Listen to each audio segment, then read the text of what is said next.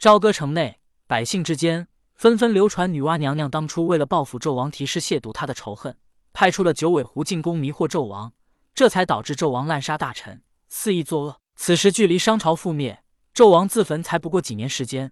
朝歌城中一些百姓本来便活着，他们亲眼见证了这些事情的发生，而且有的百姓甚至比纣王自焚时的年龄都大。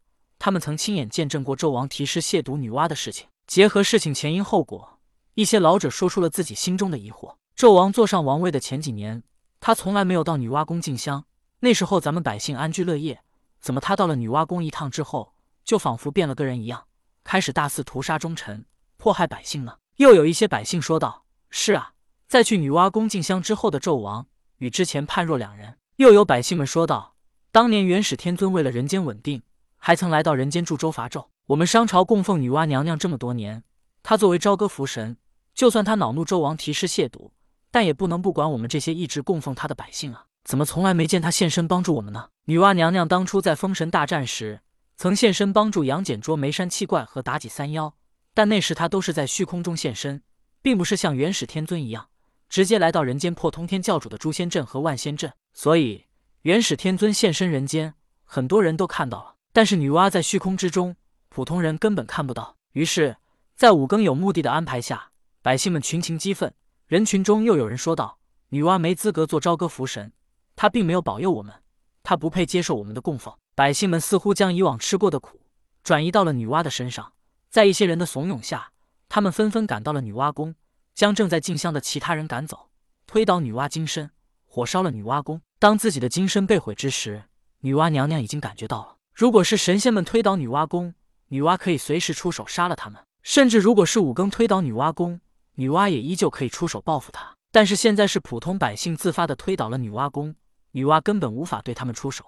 这其实也代表着民心。正如女娲派出三妖覆灭商朝，也是让纣王失去民心。这世间民心最大。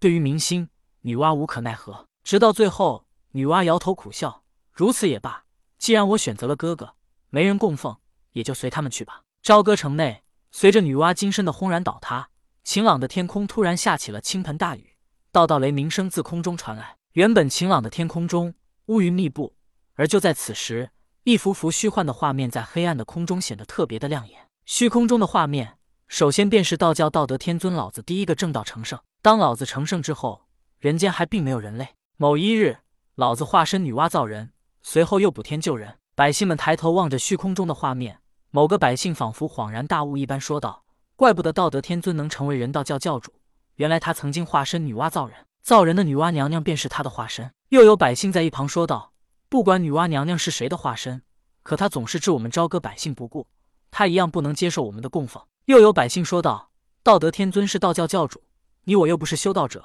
他干嘛要管我们普通百姓的死活呢？在朝歌城外的妲己还有金角银角同样看到了虚空中的情景。妲己不知道为何会发生这样的事情。当然，妲己此时已经知道女娲宫被推倒的事情。他没跟五更说过推倒女娲宫，但是五更还是这么做了。妲己可以确定五更已经知道了他的身份，但是他却不认他。难道他与陛下的性格完全不同吗？妲己似乎想到了什么。纣王有脱梁换柱之勇，而且他登上王位时国家安定。国富民强，所以他是骄傲的，是锋芒毕露的。可五更不同，他出生时便天下大乱，直到商朝灭亡，所以他必须隐忍。想到这里，妲己忍不住捂脸痛哭起来。自己的儿子承担了太多，他哪还有什么快乐可言？看到妲己突然痛哭，金角问道：“干娘，你怎么了？”妲己擦了擦眼泪道：“没事。”接着妲己说道：“此时女娲宫已经被推倒，虚空中的景象一定是老爷出手了。”金角道：“干娘。”现在女娲宫已经被毁，接下来便是破而后立，重建女娲宫。至此，以往的女娲便不复存在，人们所知便皆是老爷化身女娲补天造人之事。妲己道：“接下来便是重建女娲宫，只是该如何让百姓们主动帮老爷建造行宫呢？”金角想了想，说道：“重建女娲宫并不急在一时，等上一段时间也好，否则时间离得太近，人们容易把原有女娲与老爷搞混。”银角道：“老爷其实早就已经有了安排。”他为人道教教主，前段时间他还到人间传下了九齿钉耙，让百姓们更方便做农活。只需要一个合适的机会，百姓们对女娲的仇恨减少了之后，只要有人振臂一呼，他们会再次帮老爷建造女娲行宫。到那时候，这个女娲与曾经的女娲便再也没有了关系。女娲终究也只是老爷的化身罢了。妲己点点头，没有说什么。看来这样的事还需要五更暗中去做。